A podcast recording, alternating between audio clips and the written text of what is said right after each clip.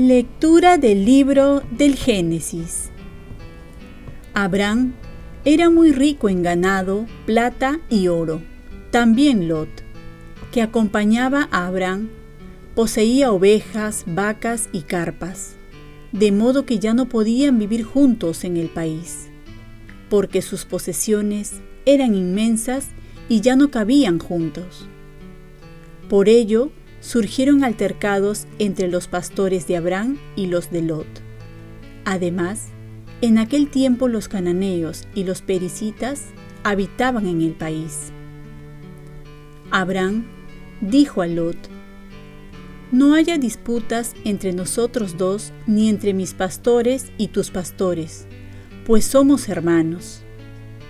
Tienes delante todo el país, sepárate de mí si vas a la izquierda, yo iré a la derecha. Si vas a la derecha, yo iré a la izquierda.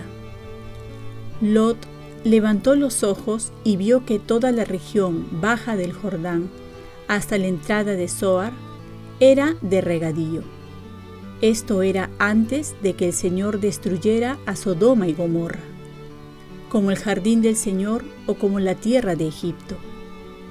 Lot se escogió la región baja del Jordán y se dirigió hacia el oriente. Y así se separaron el uno del otro. Abraham habitó en Canaán, Lot en las ciudades de la región baja, poniendo su campamento cerca de Sodoma. Los habitantes de Sodoma eran malvados y pecaban gravemente contra el Señor. El Señor habló a Abraham después que Lot se había separado de él.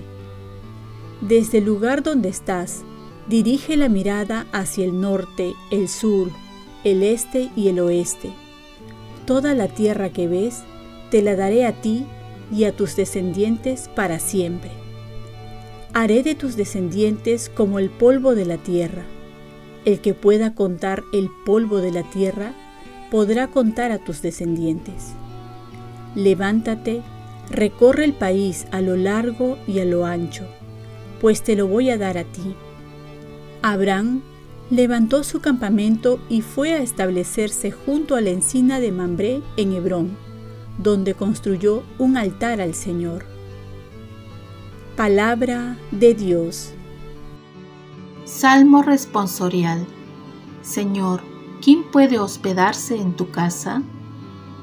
el que procede honradamente y practica la justicia, el que tiene intenciones leales y no calumnia con su lengua. Señor, ¿quién puede hospedarse en tu casa? El que no hace mal a su prójimo, ni difama al vecino, el que considera despreciable al impío y honra a los que temen al Señor. Señor, ¿quién puede hospedarse en tu casa? el que no presta dinero a usura, ni acepta soborno contra el inocente. El que así obra, nunca fallará. Señor, ¿quién puede hospedarse en tu casa? Lectura del Santo Evangelio según San Mateo. En aquel tiempo, Jesús dijo a sus discípulos, No den lo que es santo a los perros ni arrojen sus perlas a los cerdos, no sea que las pisoteen y después se vuelvan contra ustedes para destrozarlos. Todo lo que deseen que los demás hagan por ustedes, háganlo por ellos. En esto consiste la ley y los profetas. Entren por la puerta estrecha, porque ancha es la puerta y espacioso el camino que lleva a la perdición, y muchos entran por ellos. Qué estrecha es la puerta y qué angosto el camino que lleva a la vida, y son pocos los que lo encuentran. Palabra del Señor. Paz y bien. Recibimos el trato que damos. Demos bien y recibiremos bien. Estamos continuando en el Sermón del Monte, donde vemos tres consejos, unos más claros que otros.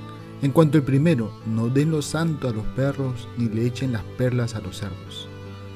Tiene muchas interpretaciones, como es el de no dar los bienes sagrados a los que no van a valorarlo, como pueden ser los sacramentos, o hasta la palabra de Dios en caso que la desprecien.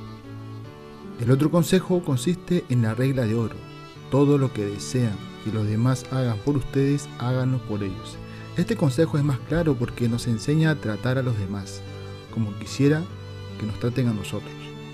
Pues muchas veces perdemos tiempo y energía esperando que nos traten de la manera que esperamos. Y eso generalmente no resulta. Por eso Jesús nos invita a tomar la iniciativa. Y aquí cae muy bien la oración atribuida a San Francisco de Asís. Oh Señor, que no busque tanto en ser consolado cuanto consolar, ser comprendido cuanto comprender, ser amado cuanto amar, porque es dándose como se recibe, es olvidándose de sí mismo como uno se encuentra a sí mismo, es perdonando como ese es perdonado, es muriendo como se resucita a la vida eterna. Amén. Por último, Jesús nos pide que nos esforcemos por entrar por la puerta estrecha, que es el camino que lleva a la vida. Cortar camino, quemar etapas, buscar las cosas fáciles, salirse con la suya, es el camino ancho que aparentemente nos muestran el camino más fácil. Y es el camino que nos muestra pues el mundo, los medios de comunicación, los amigos superficiales, pero que no llegan a buen puerto y que están lejos del camino del Señor. Este camino en el cual Jesús nos dice, cargad con mi yugo, que mi carga es ligera. Porque en ese camino no estamos solos, en el camino estrecho vamos con Jesús. Oremos, Virgen María, ayúdame a tratar a los demás como me gustaría que me trate. Ofrezcamos nuestro día. Dios Padre nuestro, yo te ofrezco toda mi jornada en unión con el corazón de tu Hijo Jesucristo, que siga ofreciéndose a ti en la Eucaristía para la salvación del mundo. Que el Espíritu Santo sea mi guía y mi fuerza en este día, para ser testigo de tu amor. Con María, la Madre del Señor y de la Iglesia, te pido por las intenciones del Papa.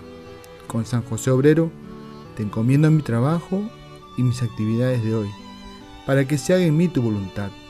Y la bendición de Dios Todopoderoso, Padre, Hijo y Espíritu Santo, descienda sobre ustedes. Cuenta con mis oraciones, que yo cuento con las tuyas, y que tengas un santo día.